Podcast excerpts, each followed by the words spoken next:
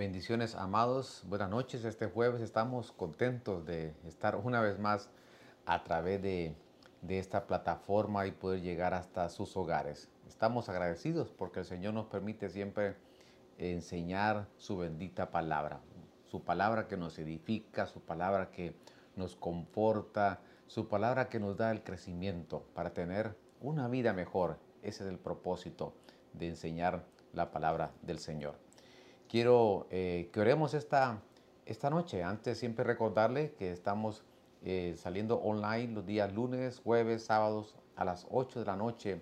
Conéctate con nosotros a través de, del Facebook, a través de YouTube, Spotify. Eh, puedes utilizar esas plataformas para poder accesar y poder escuchar la palabra del Señor. Puedes llamarnos 915-502-1252 si tienes alguna petición, algún comentario, alguna aportación, alguna pregunta. Y los viernes estamos de forma presencial a las 8 de la noche en la ciudad de David, en el estado de la Florida, y los días domingos a las 2 de la tarde nos reunimos para hacerle culto al Señor. Acompáñenme y oremos al Señor esta, esta hermosa noche. Gracias, mi Señor, una vez más, porque nos permites eh, poder exponer tu palabra. Es una bendición siempre, mi Señor, poder llegar hasta esos hogares Sé que tu palabra es poderosa, que puede restaurar, que puede sanar, que puede levantar al caído, que puede edificar, mi Señor. Y eso es lo que queremos, que tu palabra, mi Señor, esta noche llegue y caiga en una tierra fértil, mi Señor. Te damos gracias y bendecimos tu nombre en esta noche. Gracias. Oramos por aquellas necesidades, mi Señor, que tú conoces y has escuchado de tus hijos, mi Señor, en los hogares, en las familias, matrimonios, hijos, mi Señor alguna enfermedad, mi Señor, o, de orden económico, Señor. Te rogamos, mi Señor, que seas tú, mi Dios amado, el que pueda trabajar tu mano derecha abierta a favor de tus hijos, Señor. Gracias. Gracias, Padre. Gracias, Hijo. Gracias, Espíritu Santo. Amén y amén. Bien, yo quiero retomar este tema, los sobrevivientes, porque si usted me ha ido siguiendo eh, en algunos días atrás, hemos estado conversando acerca de este tema que particularmente eh, a mí me ha llenado de mucha bendición.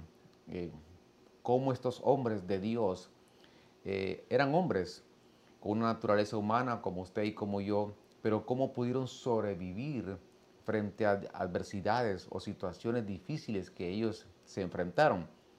Para recordarle un poquito sobre esto, me dijimos que la armadura de Dios para nosotros es es fundamental y hay que quizás hablar de cada una de esas partes, pero cada una de esas partes tiene una función a nuestra vida que nos hace estar íntegros, que no nos falte nada, que de estar completos cuando tenemos esa armadura de Dios. Pero hay un, hay un pasaje en, el, en la carta de los Efesios, en el capítulo 6, verso 10, y eh, usted lo puede buscar, pero en, esa, eh, en ese capítulo, en ese verso 10, ahí aparece algo bien interesante porque mencionan tres poderes. Uno de esos poderes es el poder dunamis. Ese es el poder que la Biblia habla en el libro de Lucas, que nosotros seremos revestidos con el poder de lo alto. Y ese poder eh, habla acerca de la investidura que nos da el Espíritu Santo. Y ese poder nos da a nosotros eh, el poder contra todo poder del enemigo. Y dice el libro de Lucas que nada nos hará daño.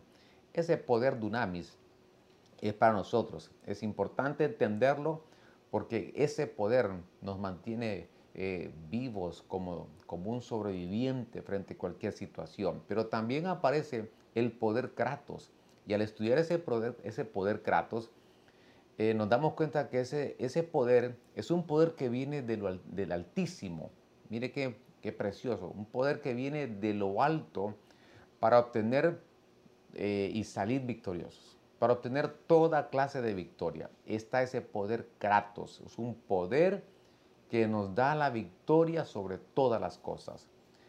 Pero también en ese mismo verso se menciona un tercer poder y es el poder Iscus. Este poder opera con la voz para que las cosas sucedan. Qué impresionante esto. Opera con la voz para que las cosas sucedan. Ese es el poder Iscus, donde nosotros podemos hablar, utilizar nuestra voz para que sucedan las cosas. Cuando ese poder nosotros lo, creemos y, y entendemos la profundidad de este respaldo de Dios para nosotros. Los sobrevivientes. Bien, ya mencioné algunas cosas, pero yo quiero que nos enfoquemos en el sobreviviente David, este hombre de tanto que podemos aprender de David.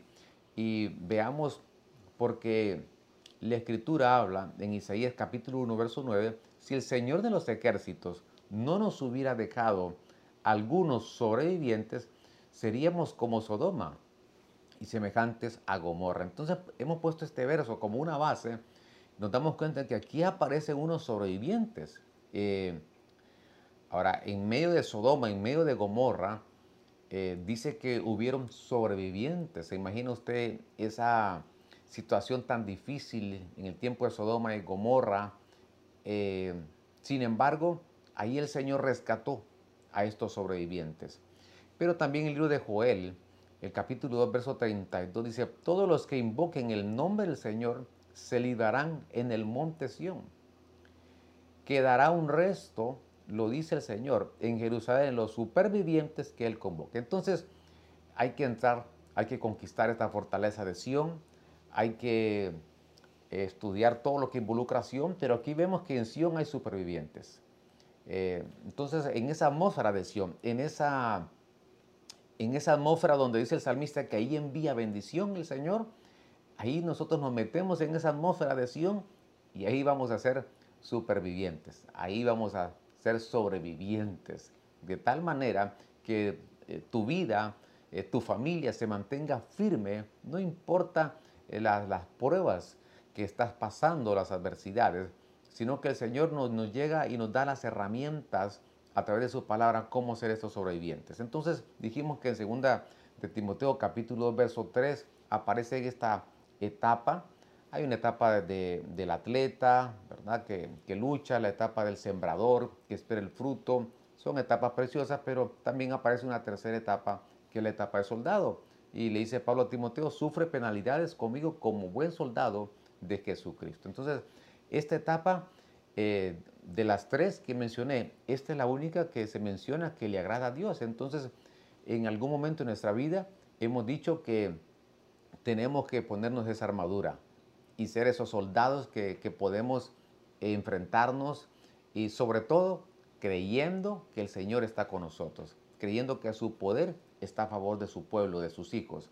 Veamos este sobreviviente David. ¿Cómo hizo David para sobrevivir eh, frente frente a una situación difícil. Una historia que todos conocemos, hemos leído, nos han enseñado desde muy niño, eh, pero creo que aquí encontramos una, una profundidad bien preciosa. En la historia de este, de este hombre de Dios precioso, conforme al corazón de Dios, está en 1 Samuel capítulo 17, verso 3. Dice, y los filisteos estaban sobre un monte a un lado e Israel estaba sobre otro monte al otro lado y el valle entre ellos. Entonces, este valle, el valle que se cree que es el valle Elá, y eh, estaba leyendo por ahí un poquito, eh, en estos últimos tiempos han encontrado ese lugar de ese valle donde David se enfrentó a, a este hombre llamado Goliat. En el verso 4, salió entonces del campamento de los filisteos un paladín, el cual se llamaba Goliat de Gad, y tenía de altura seis codos y un palmo. Verso 5, y traía un casco de bronce en su cabeza, y llevaba una eh, cota de malla, y era el peso de la cota cinco mil ciclos de bronce. Entonces, eh, estoy un poquito rápido con estos versos porque sé que, sé que los conocemos, pero aquí sale un paladín y que está desafiando un filisteo a Israel. David lo envía el papá eh, para llevarle comida a sus hermanos que están en la batalla. Se cree que David tenía entre 12, 14, 16 años.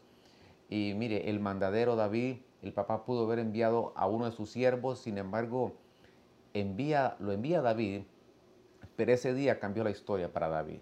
¿Qué, qué, cosas? Que un mandado, eh, llevarle comida, pan, queso, alguien pudo haberlo visto como algo insignificante, pero Dios es una muestra de que Dios está en todo. Dios, eh, en Dios no hay despropósito alguno, en Dios hay un propósito y, había un propósito para que David fuese y llevase comida a sus hermanos. ahí eh, marca la Biblia que era un comienzo, un comienzo para, para este jovencito, este adolescente. En el verso 6 dice, sobre sus piernas traía grebas de bronce y jabalina de bronce entre sus hombros.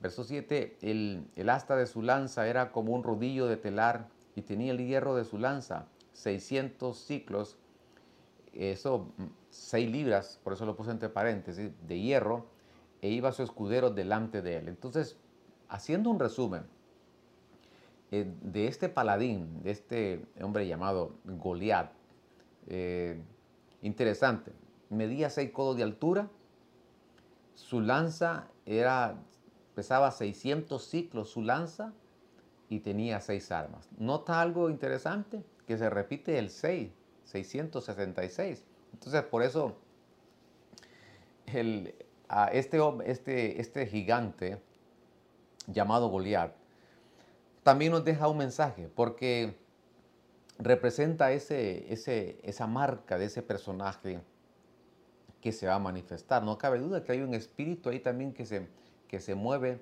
en este tiempo de estos, de estos gigantes que se quieren levantar en contra de la iglesia. David no solamente se enfrentó eh, a Goliat, sino que se enfrentó a otros porque hemos estudiado que Goliat tenía otros hermanos. Ahora, ¿cómo sobrevive David? Porque este, este, este gigante venía y dice que insultaba otras versiones al pueblo de Israel. Y ahí estaba Saúl, que aunque era muy grande Saúl, pero ni él se quería enfrentar a Goliat. Y el ejército de, Israel pues estaba sometido, estaba intimidado, eh, estaba eh, asediado por este, por Goliat. Cada día salía y los insultaba y decía, denme un hombre que pelee contra mí. Si, si él me vence, pues nosotros seremos sus siervos. Si yo lo venzo, ustedes van a ser mis siervos. Lo desafiaba. Venía a desafiar a los escuadrones de Israel. Pero había un jovencito, un adolescente llamado David, donde vemos que él está escuchando y viendo los insultos eh, de, de Goliat para el ejército de Israel. Nadie quería enfrentarse, pero de pronto él escucha a David y pregunta, ¿y al que venza a este gigante, o al que venza a Goliat, eh, ¿qué, le, ¿Cuál es la recompensa? Entonces él escuchó que le iban a dar la hija del rey. Entonces David empezó a soñar. David dijo, esto me parece que es una buena idea. Eh, se ilusionó, se imaginó David, ya se vio como, oiga esto, ya se vio como un, como un príncipe, porque si se casaba con la hija del rey, la hija era una princesa y él llegaría a ser un príncipe. Después de estar eh, en una situación un poco aislado de su familia, David, separado de sus hermanos y de su casa por alguna razón, eh, de pronto se encuentra con una oportunidad. Para muchos era un problema, pero David, para David era una oportunidad. Muchos de los problemas que nosotros nos encontramos en esta vida eh, son oportunidades, son oportunidades que Dios nos da para poder nosotros eh, alcanzar una, una dimensión diferente, para poder alcanzar un nuevo tiempo para nuestra vida. Este mandado de David estando en la batalla le sirvió para que él pudiera llegar y evolucionar en su vida. Quizás nunca lo soñó, pero la vida de este hombre cambiaría desde ese momento. En el verso 36 dice, cuando, cuando David dice, bueno, yo estoy acá y, David se, emociona y dice, pues, ¿por qué no? No sería casarse con la hija del rey, eh, le causaba ilusión. Pero empiezan, a verlo a David y lo empiezan a menospreciar. Y, dice David, dice, eh, y empieza a narrar y dice, ¿por qué yo no puedo pelear contra este Goliat? Y él empieza a recordar, dice, porque él cuidaba las ovejas de su papá y él las defendía frente al oso y al león. Eh, y miren lo que narra estos versos, fuese león, fuese oso, tu siervo lo mataba y este filisteo incircunciso, eh, por favor note esta palabra, filisteo incircunciso, será como uno de ellos porque ha provocado al ejército del Dios viviente. Verso 37. Añadió David, Jehová, que me ha librado de las garras del león y de las garras del oso, él también me librará de la mano de este filisteo. Y dijo Saúl a David, ve y Jehová esté contigo. Entonces, veamos, las guerras se ganan no con la fuerza, sino con estrategias. Y aquí aparece eh, algo bien interesante. El sobreviviente David. ¿Cómo pudo salir eh, victorioso David? ¿Cómo sobrevivió David frente a un, un hombre, un guerrero, siendo él un adolescente? Al ver la comparación, todos sabían que la ventaja la llevaba Goliat versus, versus David, un adolescente. No era guerrero todavía, no tenía experiencia en la batalla. Pero hay algo interesante acá. Él dice que recordó cuando venía el oso, cuando venía el león, y, iba, y, él iba detrás de ellos porque no permitía que una oveja eh, fuese despedazada eh, por, el oso, por el león. Entonces le vinieron recuerdos, un recuerdo positivo de su juventud. Qué, maravilloso porque eh, para poder ser un sobreviviente, recordemos aquellas cosas en la juventud, recordemos aquellas cosas que de pronto te enfrentaste superaste esas adversidades por la gracia de Dios, porque le creíste al Señor en ese tiempo, porque confiaste en la promesa de Dios. Entonces el Señor nos dice, para que seas un sobreviviente, recuerda, recuerda tu juventud. Hay versos que nos dicen que no hay que recordar el pasado y otros nos dicen que también hay que recordar el pasado. Hay que, hay que leerlos en Isaías yo creo que para recordar el pasado, si hay algo que podemos recordar, son esas victorias que el Señor nos dio. El que estuvo antes contigo estará contigo hoy. El que estuvo antes con nosotros está con nosotros hoy. Eh, no cabe duda que David lo primero que hizo fue recordar su juventud. Y dijo, bueno, si, si el Señor me, dio la victoria frente al oso y el león, eh, me lo puede dar hoy, ¿por qué no? Entonces David recordó esas batallas, eh, esas luchas que tuvo en su juventud mientras cuidaba esas ovejas y eso le sirvió para cambiar su manera de pensar y creerle a Dios y confiar en Dios. Recuerda, no recuerdes el pasado doloroso, no recuerdes lo que te hizo daño, porque pareciera que eso es lo que más recordamos y lo tenemos guardado. El Señor nos invita a que para que seamos sobrevivientes frente a una situación que posiblemente estás viviendo hoy en día, Dice el Señor, recuerda tu pasado. Recuerda cómo yo te libré. Recuerda cómo yo te di la victoria. Si te la di antes, te la voy a dar ahora. Qué precioso, porque en el verso 33 dice, estoy en 1 Samuel 17, dijo Saúl a David, no podrás tú ir contra aquel filisteo para pelear con él porque tú eres muchacho. Entonces sabe que era un adolescente. David respondió a Saúl, tu siervo era pastor de las ovejas de su padre y cuando venía un león o un oso tomaba y tomaba algún cordero de la manada, salía yo tras él y lo hería y lo libraba de su boca. Y si se levantaba contra mí, yo le echaba mano de la quijada y lo hería y lo mataba. Entonces, qué precioso porque en estos versos eh, encontramos una vez más cómo él recordó, como, como un álbum. es importante tener como un álbum de memoria y recordar, ¿verdad? Qué bonito cuando tenemos ese álbum y recordamos eh, dónde estuvimos, esas historias. Eh, David, tenía como un álbum de, de memoria, de fotografías, de imágenes, donde él decía, eh, si el Señor me libró, si el Señor me dio la victoria antes, también me la va a dar hoy. mire, aquí hay unos principios para poder ser un sobreviviente eh, quizás estás luchando con alguna enfermedad, quizás con alguna situación en tu matrimonio, con tus hijos, y, crees tú que no te vas a sostener, crees tú que, que no vas a obtener la victoria, y el Señor nos dice, sí vas a poder. ¿Por qué? Porque yo lo he hecho antes. Eh, te he guardado, te, he protegido, te he proveído, he sido tu sanador. Y, y hoy también te puedo dar la victoria frente a esta situación. A mí me llama la atención algo porque David nunca hizo referencia de Goliat como un gigante, nunca lo hizo.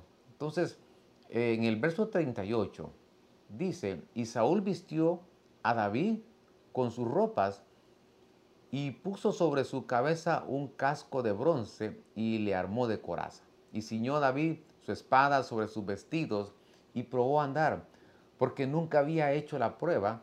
Y dijo David a Saúl, yo no puedo andar con esto porque nunca lo practiqué y David echó de sí aquellas cosas. Entonces, bueno, aquí hay otras cosas interesantes. Como para estudiar este sobreviviente, este hombre de Dios llamado David. Bueno, Saúl tenía su propia armadura y Saúl quería ponerle su la armadura de él, dársela a David. Pero, pero David cuando se coloca la armadura de Saúl dijo, no, yo no puedo andar con esto, yo no puedo, nunca, no tengo experiencia, eh, nunca me había probado tener estas, eh, estas armas. Por supuesto, Saúl era ya un adulto, era más grande que él, eh, no le iban a quedar esas armaduras, la armadura que tenía Saúl, pero no solamente eso, sino que también era una armadura de, apliquémoslo de forma espiritual, que era muy diferente lo que Dios, la armadura que Dios tenía para David. Es muy importante esto, para poder ser un sobreviviente, para poder permanecer firme en cualquier situación en, este, en este caminar, necesitamos recibir la armadura que viene de Dios. Necesitamos recibir la armadura que el Señor tiene para nosotros. No una armadura humana, no una armadura a la manera de Saúl, sino una armadura que Dios tiene exactamente de forma idónea para nosotros. Eso es lo que lo maravilloso que pueden ver en estos versos, que esta, esta armadura eh, no era para David. El Señor tenía otra armadura para que él pudiera enfrentarse a Goliat y que él pudiera obtener la victoria. Entonces, hemos visto recordar eh, en la juventud las victorias que, el Señor nos dio. Eh, número dos, recordemos, a pesar de que estaban intimidados, David nunca lo llamó gigante a Goliat, a pesar de que era un gigante. Esa era la realidad, pero no lo nombró gigante. Y le voy a dar detalles sobre esto más adelante. Y número tres, utilizar la armadura de Dios, aquella armadura que nos va a dar la victoria, no una armadura eh, terrenal, no la armadura equivocada, porque algunas veces enfrentamos las cosas con las armas equivocadas y Dios tiene las armas adecuadas para poder salir victoriosos. Entonces, eh, interesante porque David recordó la palabra de Dios. Eh, yo le mencioné esto. David nunca se refirió a él como un gigante. ¿Sabe cuál es el problema? Algunas veces nosotros vemos los problemas de forma gigantesca. Y los, miramos de una forma gigantesca y creemos que no vamos a poder superar esa adversidad. Creemos que ese problema no, va a poder, no se va a poder resolver. Porque algunas veces los miramos como esos gigantes, así como Israel y Saúl miraba a Goliat, lo miraba como un gigante, exceptuando David. David nunca lo mencionó como un gigante. No miremos los problemas muy grandes, porque para Dios son cosas pequeñas. Claro, para uno en nuestra faceta humana, porque somos humanos, porque, porque estamos diseñados con esta, eh, el diseño que Dios nos ha dado, la parte humana, como lo que somos. Pero algunas veces pensamos en desmayar y creemos que esas cosas son inalcanzables, que se puedan resolver, pero que para Dios no hay cosas imposibles. En nuestra naturaleza humana vemos las cosas gigantescas, enormes, un gran problema, pero para Dios, Dios nos dice, nos invita, aquí el grande soy yo, aquí el grande, eh, soy más grande que cualquier situación. Mi nombre es sobre todo nombre, no importa, Él es el grande. En el capítulo 17 de 1 Samuel, verso 26, entonces habló David a los que estaban junto a él diciendo, ¿qué harán al hombre que venciera este filisteo? y y quitar el oprobio de Israel. Porque ¿quién es este filisteo incircunciso para que provoque a los escuadrones del Dios viviente? Entonces, ¿por qué menciona David incircunciso? Porque en el Antiguo Testamento los que blasfemaban morían a pedradas.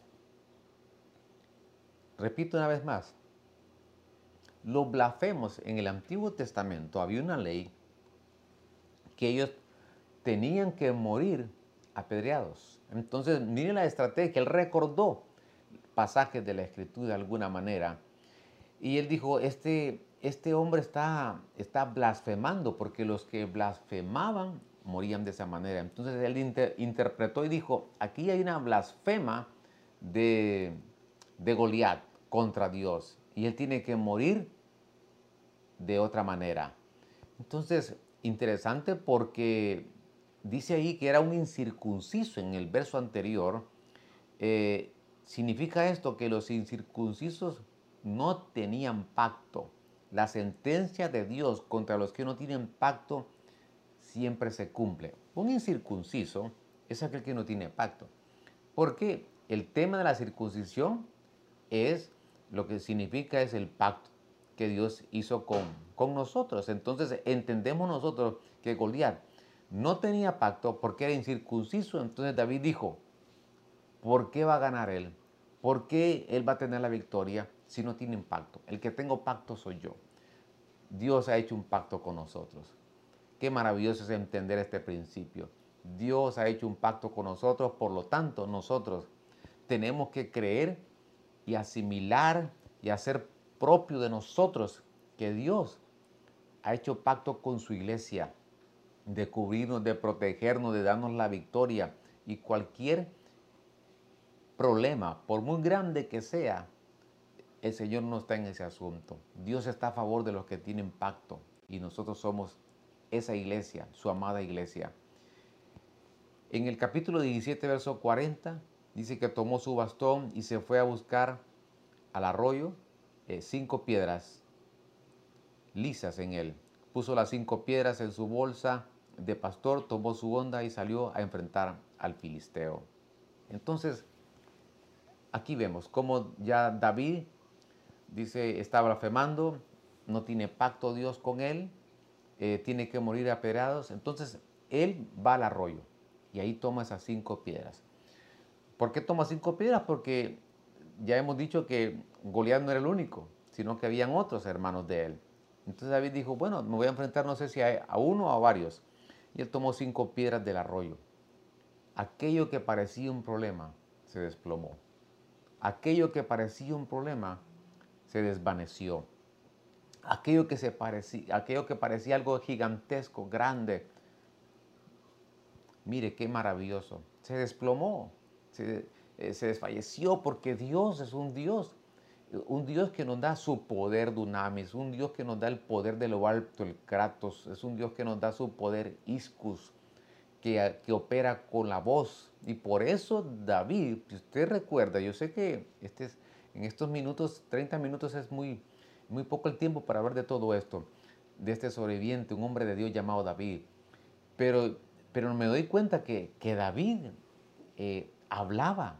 Eh, Goliat decía palabras, pero David no se quedaba callado. Entonces el poder actuó también en, en la voz de David. Lo que él hablaba, lo que él decía, al final se cumplió, porque este poder, este poder Iscus, opera con la voz para que las cosas sucedan. Goliat decía, te, te, voy a matar, te voy a, tu, tu, cabeza, tu, tu, cuerpo le voy a dar a las aves del cielo. Y David refutaba y decía, no, va a ser lo contrario, yo te voy a matar a ti. Eh, tu, tu cuerpo será para las aves. Mire cómo operaba el poder en la voz de David. Qué importante. No sé qué situación estás viviendo en tu familia, en tu hogar, pero aprendamos a hablar a creerle y decretar y que ese poder, eh, el poder que el Señor nos ha dado en nuestra voz para que las cosas ocurran. Qué glorioso es esto. Él fue al arroyo. Vamos a nuestro arroyo. Vamos ahí al río de Dios. Que íbamos a encontrar el poder, vamos a encontrar la respuesta. Ahí vamos a encontrar la armadura de Dios. Vamos al arroyo de Dios, a la presencia de Dios, al río de Dios y ahí el Señor nos va a dar la estrategia cómo poder vencer aquello que parecía inalcanzable en Dios. Todo es posible. El sobreviviente David, ese hombre que los demás estaban intimidados, que se imaginaban lo peor, David se imaginó lo que significaba derrotar a Goliat, la recompensa que iba a tener de parte de Dios y ahí comienza un nuevo tiempo para este para este hombre, este sobreviviente llamado, llamado David. Quiero orar por tu vida esta noche. Sé que el Señor nos ha hablado y ha impactado también mi vida, pero también sé que Dios ha llegado con una palabra muy profunda a tu alma, a tu corazón. Y quizás has pensado que es imposible resolver esa situación que estás viviendo, pero que tú puedes ser un sobreviviente si nosotros ponemos en práctica estos principios. Oremos al Señor. Glorioso Señor, en esta noche, qué maravilloso es poder oír tu palabra, leerla y sobre todo, mi Señor, que tú nos iluminas para que podamos ser sobrevivientes y aprender de estos siervos, hombres, que en su naturaleza, mi Señor, también como la nuestra, pudieron obtener, pudieron obtener una victoria maravillosa, mi Señor, porque te creyeron a ti, mi Señor, porque estamos en tus manos, porque tienes un plan, porque tienes un propósito en nuestra vida.